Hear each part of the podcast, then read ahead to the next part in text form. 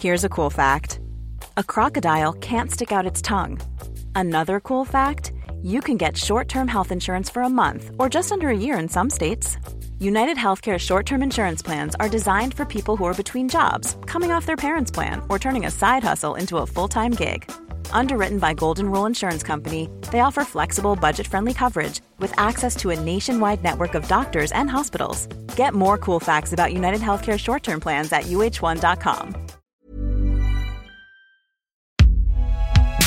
Avec amour et préparé avec amour. C'est binge audio, quoi.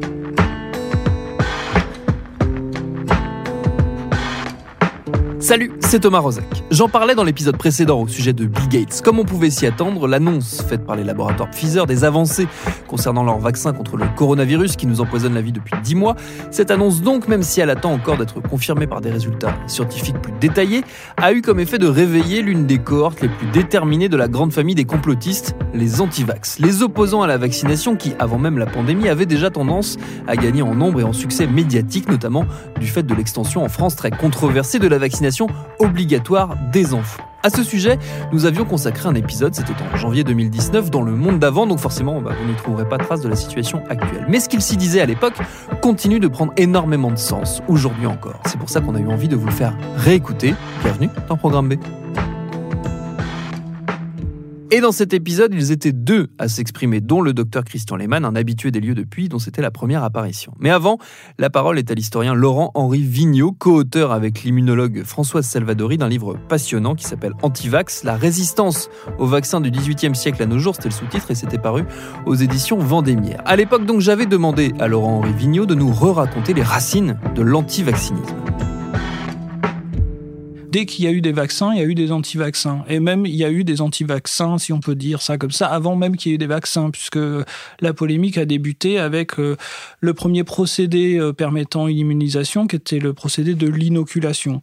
Alors, euh, si on a cinq minutes pour expliquer la différence entre vaccination et inoculation, mais pour continuer à, répondre à votre première question, euh, euh, on a tendance aussi à se dire que ce, ce, cette attitude, ce, mode de pensée est typique de nos époques, de notre époque liée à Internet, au complot généralisé, à l'expertise horizontale, donc au phénomène des réseaux sociaux, etc. En, réalité, effectivement, l'opinion, si on peut dire ça comme ça, l'opinion anti-vaccin est une opinion très ancienne. Mm. Et elle a adopté aussi très tôt des, moyens, entre guillemets, modernes de, propagande.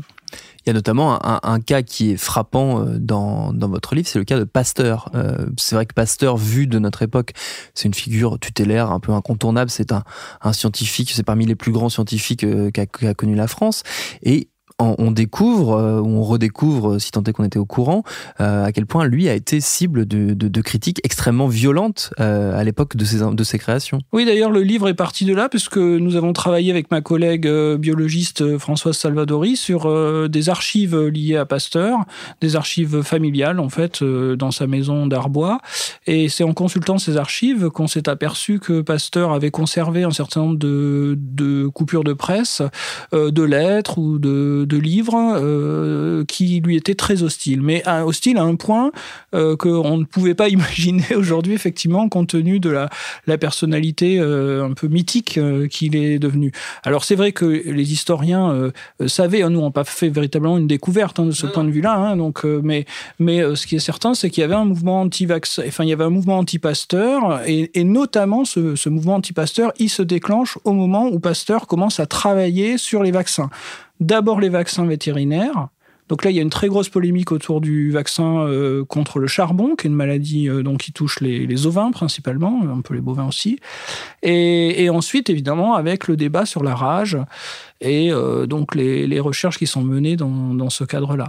Et, donc les, arguments sont, assez forts. On, traite donc Pasteur de truand, de, de criminel. on l'accuse donc de faire mourir des gens par le biais de la vaccination.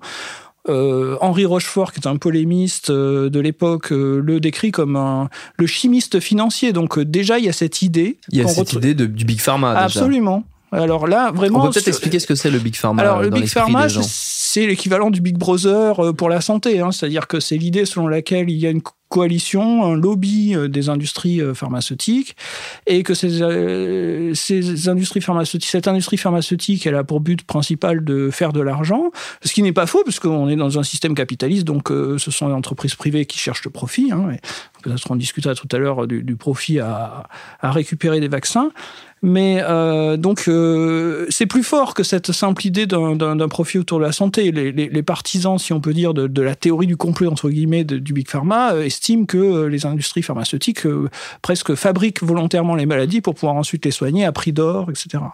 Et ça, la première fois que ça apparaît, jusque-là, jusqu'à Pasteur, en fait, les anti-vaccins se sont focalisés contre les vaccinateurs eux-mêmes, ou contre donc les médecins, ou contre l'État qui euh, imposait la vaccination, donc la question de l'obligation vaccinale, qui elle aussi est très ancienne.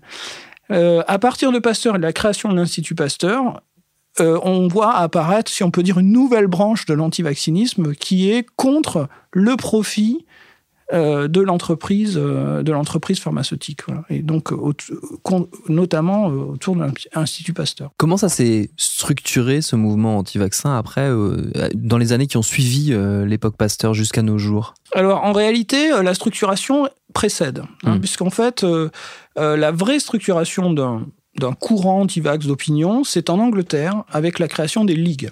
Mmh. Donc il y a eu plusieurs ligues qui se sont succédées. Euh, la Ligue française elle est beaucoup plus tardive puisqu'elle elle est née euh, après-guerre. Euh, donc là, on va avoir, on, commence à avoir des relations entre les pays, des gens qui s'écrivent qui s'échangent, etc. Donc par le biais des, pamphlets, des traités, etc. Euh, après euh, l'époque de Pasteur, on cherche à c'est ce que je vous disais à l'instant, toucher le maximum de public. Donc pour ça, on développe des modes de propagande beaucoup plus populaires. Il y a même des manifestations anti-vax euh, à la charnière du 19e siècle et du 20e siècle, des émeutes anti-vax. Euh, et, en, et, ensuite, ben, ça se perpétue après la Seconde Guerre mondiale avec les moyens de communication modernes. Euh, voilà, on utilise tous les moyens, les journaux, mmh. les, toujours les livres. Euh, et puis aujourd'hui, enfin, Aujourd'hui, il y a les moyens de communication modernes. Beaucoup, l'antivax se nourrit beaucoup des, facilités procurées par les réseaux sociaux, etc. Mais euh, pour vous donner une seule anecdote qui est dans le livre, que j'emprunte à une, une, historienne qui a travaillé sur ce sujet vraiment de, de, de l'antivaccinisme anglais, euh, les antivax anglais, à la fin du 19e siècle, ils prenaient les listes de naissance, les avis de naissance, et ils envoyaient des cartes postales sur lesquelles il y avait un petit dessin qui montrait que euh, le, le, le, le, médecin allait frapper à la porte bientôt pour apporter la mort. Et donc les gens recevaient un avis de, de bonne naissance, si on peut mmh. dire, avec attention, un, un, message. Vous voyez, donc euh, ce, ce, type de, de moyens vraiment de communication est, apparaît, nous, aujourd'hui, comme très moderne. Finalement. On a l'impression que cette, euh, cette méfiance anti-vaccin, elle s'est aussi euh, structurée euh, intellectuellement dans le sens où les reproches adressés au vaccin ont un peu évolué avec le temps. Comment est-ce qu'ils ont, comment est-ce qu'ils ont évolué ces reproches? Alors, il y a deux réponses possibles qui sont un peu contradictoires. La première réponse, c'est que si on regarde le chapitre 1 du livre, mmh. qui est donc sur le procédé de l'inoculation, donc ça, c'est pas tout à fait la vaccination, parce qu'en réalité, dans l'inoculation, ça concerne la variole, on inocule véritablement la variole, le, variole pour oui. provoquer la réaction immunitaire. Les vaccins tels qu'on les connaît aujourd'hui, c'est-à-dire depuis l'invention de Jenner, ce sont des, des, des virus ou des bactéries atténuées Hein, donc qui permettent, euh, qui sont pas vraiment la vraie maladie, mmh. si on peut dire. Hein, donc, euh, donc du coup beaucoup moins dangereuse. C'est-à-dire que la mortalité avec l'inoculation est beaucoup plus forte qu'elle ne l'est aujourd'hui avec, le, avec les vaccins. Euh, mais quand on regarde le débat autour de l'inoculation, en fait tous les termes sont posés. C'est-à-dire que la question de la, de la, vaccination, ça pose des problèmes en termes politiques, en termes éthiques, en termes de droit. Donc, euh, par exemple, il y a un épisode assez connu où le, le, Parlement de Paris, qui était la grande cour de justice euh, de l'époque en France, est amené à se prononcer sur le fait qu'un certain nombre de gens n'ont pas respecté la quarantaine après avoir été inoculés et sont allés fanfaronner euh, à la baignoire d'un théâtre, d'un opéra. Et donc, il y a des particuliers qui portent plainte en disant ces gens-là nous mettent en danger, ils respectent pas. Voyez, donc, euh, on a tous ces, tous ces choses-là. Maintenant, il est indéniable que donc toutes les questions sont posées là, notamment la question statistique, hein, puisqu'il y, y, a un débat entre Bernoulli et, d'Alembert qui est absolument fondamental pour comprendre s'il faut être pro ou anti-vaccin. Enfin, d'Alembert et Bernoulli, c'est le débat ultime, si on veut. Et ça, c'est page, je plus combien, 40 du livre. Hein, donc, euh. mais après, il y a une évolution des, arguments. C'est-à-dire que euh, certaines époques, l'anti-vax est plus politique. À d'autres époques, il est plus médical. Euh, l'aspect scientifique, c'est-à-dire on ne croit pas à l'efficacité des vaccins. C'est difficile de la maintenir après Pasteur. Parce que, alors, c'est pas tellement Pasteur, mais d'autres euh, chercheurs euh, qui sont ses élèves ou ceux de corps en Allemagne, comme euh, Metchnikov, qui est un élève de, Pasteur, qui est un inventeur de l'immunologie. Donc, en fait, jusqu'à Pasteur, il faut bien comprendre qu'on ne sait pas comment. On sait que ça marche, mais on ne sait pas pourquoi. À partir de la science immunologique, on commence à comprendre pourquoi ça fonctionne. Pourquoi ça fonctionne et comment ça fonctionne. Et à partir de là, ça devient beaucoup plus difficile pour un certain nombre d'antivaccins, notamment des médecins antivax, de, euh, de maintenir euh, un discours entre guillemets rationnel contre les vaccins. Donc, donc euh, l'argumentation va rester toujours politique. Elle va devenir, après la Seconde Guerre mondiale, aussi économique. Donc, on revient à Big Pharma, même s'il y avait déjà des, précédents. Mais là, dans les années 60, notamment 60-70, on a la rencontre entre l'antivaccinisme et les idées radicales euh, de type anticapitaliste, etc. Donc on a tout ce combat-là libertaire qui est, qui est mené. Euh, et puis, euh, il y a une autre dimension plus particulière aujourd'hui, c'est celle du, de, qui est vraiment typique là, de, seconde moitié 20e et début 21e, c'est le harcèlement judiciaire. C'est-à-dire, bon, on va, d'accord, il y a un risque, on nous fait prendre un risque, donc vous allez payer. Alors, quand on dit vous, c'est l'État, les labos, et ça, c'est beaucoup, c'est la question de qui est responsable. Mm. Quand il y a un accident, qui est responsable? C'est ça que, qui aujourd'hui est au cœur des arguments, disons.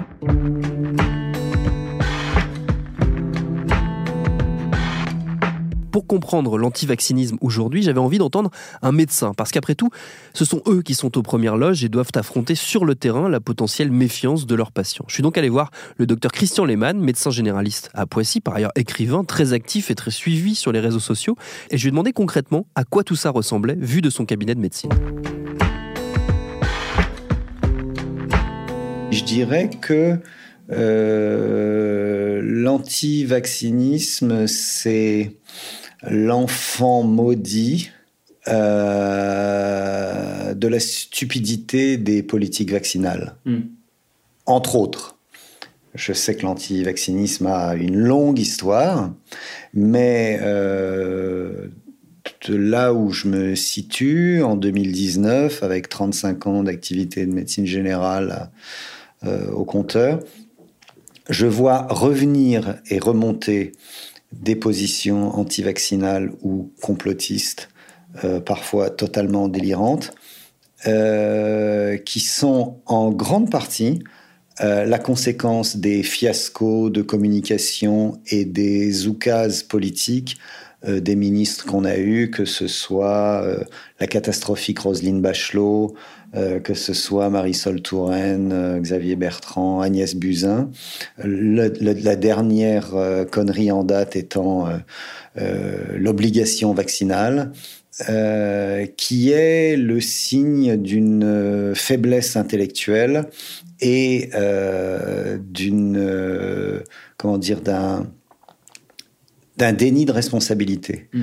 Euh, je, rappelle comment comment c'est né, comment on est arrivé là, parce que euh, vous m'auriez posé la question il y a 15 ans, euh, je vous aurais parlé de ça comme d'un épiphénomène, parce qu'il y avait très peu d'anti-vaccinalisme. Il y avait les gens qui ressortaient l'étude Wakefield et tout, mais je veux dire, bon, ils étaient dans un coin, ils, ils, voilà, ils jouaient avec leurs leur copains et bon. Juste une parenthèse à ce sujet. Le rapport Wakefield doit son nom à son auteur, Andrew Wakefield, un médecin britannique qui a affirmé à la fin des années 90 avoir trouvé des liens entre le vaccin contre la rougeole, la rubéole et les oreillons, ce qu'on appelle le vaccin ROR, et l'autisme, une étude qui depuis a été discréditée par la communauté scientifique, qui non seulement n'a jamais pu reproduire les résultats de Wakefield, mais a en plus prouvé que ce dernier agissait sans doute à des fins mercantiles pour lancer une entreprise qui lui aurait rapporté gros. Voilà, fin de la parenthèse, retour à Christian Lehmann. On a eu l'épisode hallucinant euh, du fiasco euh, des vaccinodromes Bachelot en 2009. Donc je rappelle rapidement comment ça se passe.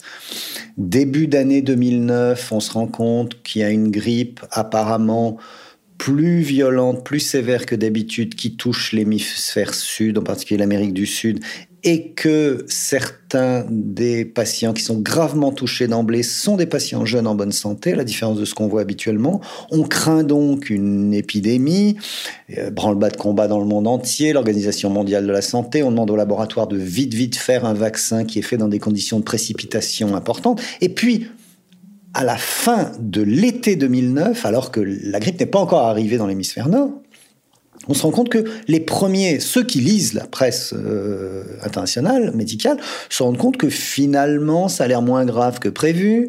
Euh, les Anglais qui veulent faire des essais sur les vaccins qu'ils ont fabriqués se rendent compte que les gens qui viennent les voir en disant ça va, je suis indemne, je voudrais participer à l'effort de guerre, donc euh, vaccinez-moi. Ah ben non, vous avez des anticorps. Vous avez été en contact avec ce virus pendant l'été sans même vous en être rendu compte. On se rend compte donc que cette grippe, elle va être un petit peu comme les autres. On essaye de freiner, mais c'est pas possible. Il y a une commande politique qui a été faite de faire des vaccins en vaccinodrome et tout. Donc il va y avoir un discours totalement alarmiste. On va tous mourir avec des experts qui passent à la télévision. Si vous vaccinez pas, si vous vaccinez pas vos enfants, vous êtes des dingues. Et puis surtout, ne vous vaccinez pas chez votre médecin généraliste qui vous vaccine depuis 30 ans parce qu'il est incapable de tenir la chaîne du froid. Donc il y a une espèce de délire qui se met en place. Euh, les gens essayent d'aller se faire vacciner, se rendent compte que c'est dans des conditions bizarres, ils arrêtent. Et puis finalement, cette année-là, il y a autant de morts de la grippe que les autres années, peut-être même moins, et on se rend compte qu'on nous pipote avec des chiffres hallucinants sur des dizaines de milliers de morts, quand au final, quand on regarde, il y en a à peu près entre 425 et 450 cette année-là qui sont liés à la grippe. Ça ne signifie pas euh, qu'il n'y ait pas eu des décès, il y en a eu. Ça ne signifie pas qu'il n'y ait pas eu des gens jeunes qui ont eu des grippes foudroyantes qui ont nécessité réanimation, etc. Mais ce qui se passe, c'est qu'il y a eu une totale discordance entre ce qui aurait pu être faisable si on avait suivi la science, c'est-à-dire une vraie alerte, une grosse inquiétude, des politiques qui commencent à se mettre en place, et puis la réalité scientifique avance. Dès la fin du mois d'août, on voyait que les articles sortaient, que ça n'avait pas l'air d'être aussi grave que ça. Il aurait fallu revenir en arrière, mais c'était pas possible parce que quel est le politique qui est capable de se dédire? Surtout s'il a signé des contrats mirifiques avec une industrie qui va, qui va demander des comptes. Donc on a eu ce fiasco et à partir de là, la vaccination antigrippale s'est cassée la gueule et a chuté. Et puis il s'est passé deux autres choses qui sont super importantes. Euh, il y a eu euh, une concertation sur les vaccins parce que soi-disant les Français se vaccinaient moins. Bah, en fait, ils se vaccinaient moins parce que ce que le pouvoir politique refusait de dire, c'est que des vaccins euh, usuels étaient parfois ces dernières années manquants pendant des semaines ou des mois. Donc vous pouvez pas avoir un pourcentage de gamins de deux ans qui ont eu leurs deux injections rougeole, oreillon, rubéole avant 24 mois. Si le vaccin rougeole, oreillon, rubéole, vous pouvez pas l'avoir. Hein, on va pas les vacciner avec de la piste d'âne. Donc, euh, on se base sur une un manque de vaccins qui est lié à l'incompétence des politiques publiques pour faire en sorte que, que ces vaccins soient, soient proposés. Et on en on en déduit euh, que c'est la faute des Français qu'il faudrait leur serrer la vis. Donc, euh, en 2016, Marisol Touraine dit je vais faire une grande concertation nationale pour renforcer la confiance dans le vaccin. Bah déjà, s'ils étaient disponibles, peut-être que les gens auraient confiance. Si euh, ta, ton, ta prédécesseur, sœur, je sais pas, si Roselyne Bachelot avait pas foiré totalement la grippe H1N1 en faisant de la com, on n'en serait peut-être pas là. Donc, eh, ils font un jury citoyen et ils font un jury de professionnels de santé. Donc ces gens travaillent sur le sujet. Le jury citoyen dit obligation, pas obligation, on ne tranche pas. Le jury des professionnels de santé, c'est-à-dire ceux qui vont vacciner, dit on est contre l'obligation et on vous demande de même retirer l'obligation sur les trois vaccins qui sont obligatoires. D'accord? Pourquoi? Parce que la vaccination, c'est un acte de santé publique, mais c'est aussi un acte de responsabilisation individuelle. Nous, on préfère parler aux gens, les convaincre, qu'ils se rendent compte qu'on fait ça pour leur bien et que c'est pas, ça tombe pas d'en haut un diktat, etc. Donc, ces documents sont donnés au comité d'experts qui est censé être indépendant. Et le professeur Fischer, tout seul, dans sa superbe, dit euh, il va falloir euh, obliger. Il va contre le jury citoyen, il va contre le jury de professionnels de santé qui va absolument dans le sens, mais il fait là où le gouvernement lui a dit de faire. Et pourquoi le gouvernement lui a dit de faire ça? Parce qu'il y a des parents anti-vax qui ont dit il n'y a que le DT et polio qui sont obligatoires. Or, on ne trouve pas de DT polio. Donc, ils ont fait un recours en Conseil d'État. Le Conseil d'État a mis le gouvernement en obligation de rendre disponibles les vaccins obligatoires.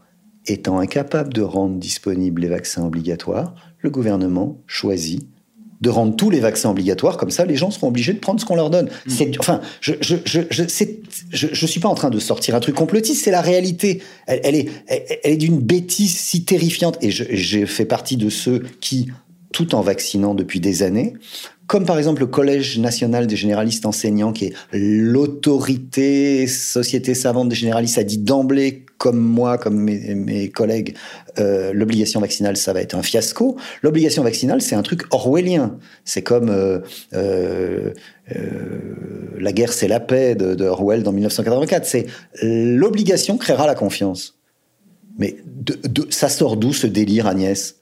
Je veux dire, depuis quand, quand on oblige les gens euh, on, va leur donner confiance. Non, l'obligation signe le fait qu'on est plus crédible et que comme on est plus crédible, on est obligé de tordre le bras euh, des gens dans le dos. Et c'est très intéressant ce qui se passe parce que ce qui se passe avec les vaccins, c'est euh, alors même que je ne suis pas un anti-vax du tout. Hein. Ce qui se passe avec les vaccins, c'est la même chose que ce qu'on voit avec euh, ce qui se passe avec euh, les politiques euh, publiques, les politiques gouvernementales et les gilets jaunes. C'est-à-dire que est-ce qu'on peut faire comprendre aux gens qu'il faudrait faire ceci et ça Non, on va passer une loi en force et ils vont se la prendre et ils vont fermer leur gueule.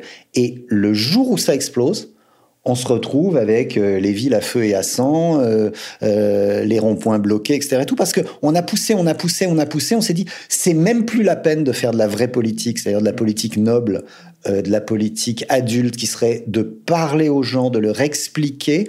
On va les forcer et l'obligation créera la confiance. Non, l'obligation créera les gilets jaunes. Et en, et en médecine, c'est la même chose. Je veux dire, nous, on est médecins, on est les gens viennent nous voir avec la confiance du fait qu'on est censé essayer de les aider, de les soulager, de partager avec eux les décisions, de discuter. On n'est pas le bras armé d'une le bras armé aveugle d'une politique de santé publique si on va contre cette politique de santé publique, si on si on n'est pas d'accord. Euh, or, on nous, on nous transforme en simple exécutant, et en nous transformant en simple exécutant, on diminue la confiance que les gens ont en nous. Moi, je, moi, je pense que les choses se sont aggravées pour les médecins avec l'obligation vaccinale. Ça, me fait penser à ce mot qu'avait euh, dit euh, euh, Mélenchon quand il y avait la, grippe H1N1. Il avait fustigé les médecins qui voulaient pas vacciner, etc. Et il avait dit à propos, parce qu'il était à fond pour le vaccin dans les vaccinodromes, parce qu'il y voyait la résurgence du collectif alors que c'était juste de la connerie. Il avait dit euh, devant les campagnes de santé publique, on fait d'abord la campagne, on discute après, pas l'inverse. Elle est fabuleuse cette phrase. Devant les campagnes de santé publique, on fait d'abord la campagne, on discute après, pas l'inverse. Ben non du con. On va d'abord discuter et une fois qu'on aura discuté, bah en fait euh, la même chose, c'est-à-dire qu'on a discuté, il y a eu le jury citoyen, j'ai eu le jury professionnel, on a discuté, puis on a donné les documents à des experts auxquels la ministre avait dit vous me foutez l'obligation et ils ont mis l'obligation. Et donc on se retrouve un jour avec l'ensemble des hommes et des femmes politiques de ce pays à des hauts niveaux qui sont discrédités par des prises de position euh, dans lesquelles on a marché sur la tête des gens. Et un jour, ça se paye. Alors là, ça se paye pour les politiques publiques en général avec les gilets jaunes, malheureusement, je crains qu'en médecine, ça se paye aussi. Mm. Et que là, on, voit, on voit des, papiers passer dans la presse. Oui, mais bon, depuis un an, euh, grâce à l'obligation vaccinale, les chiffres sont meilleurs. Ah ouais, les chiffres sont meilleurs. Oui, les chiffres sont meilleurs. Jusqu'à quand? Quel est, le prix qu'il va y avoir à payer? Et je dis ça, et je me rends compte, alors que je vaccine des enfants depuis des années contre la diphtérie, le tétanos, la coqueluche, la polio, que je suis absolument conscient que Wakefield était une absolue crapule et que son pseudo-lien entre le vaccin rougeole, oreillon, rubéole et l'autisme est un foutage de gueule total et qu'il avait de l'argent à se faire derrière. Voilà. Et que j'ai été un de ceux qui, euh, depuis plus de 15 ans, euh, se bat contre euh, la communication des laboratoires pharmaceutiques, etc. Mais c'est comme si ceux qui essayent d'avoir une position médiane cohérente étaient pris entre deux feux. Mm. D'un côté, des délirants complotistes qui vous disent que c'est les juifs francs-maçons, illuminati, reptiliens qui veulent tuer la planète en vaccinant tous les mômes. Et de l'autre côté, un gouvernement qui dit mais on veut pas savoir ce que pensent les gens, on n'a pas besoin qu'ils vous croient, on n'a pas besoin qu'ils aient confiance en vous, on a édicté une loi, vous la suivez et ils la suivent. Euh, c'est juste aberrant.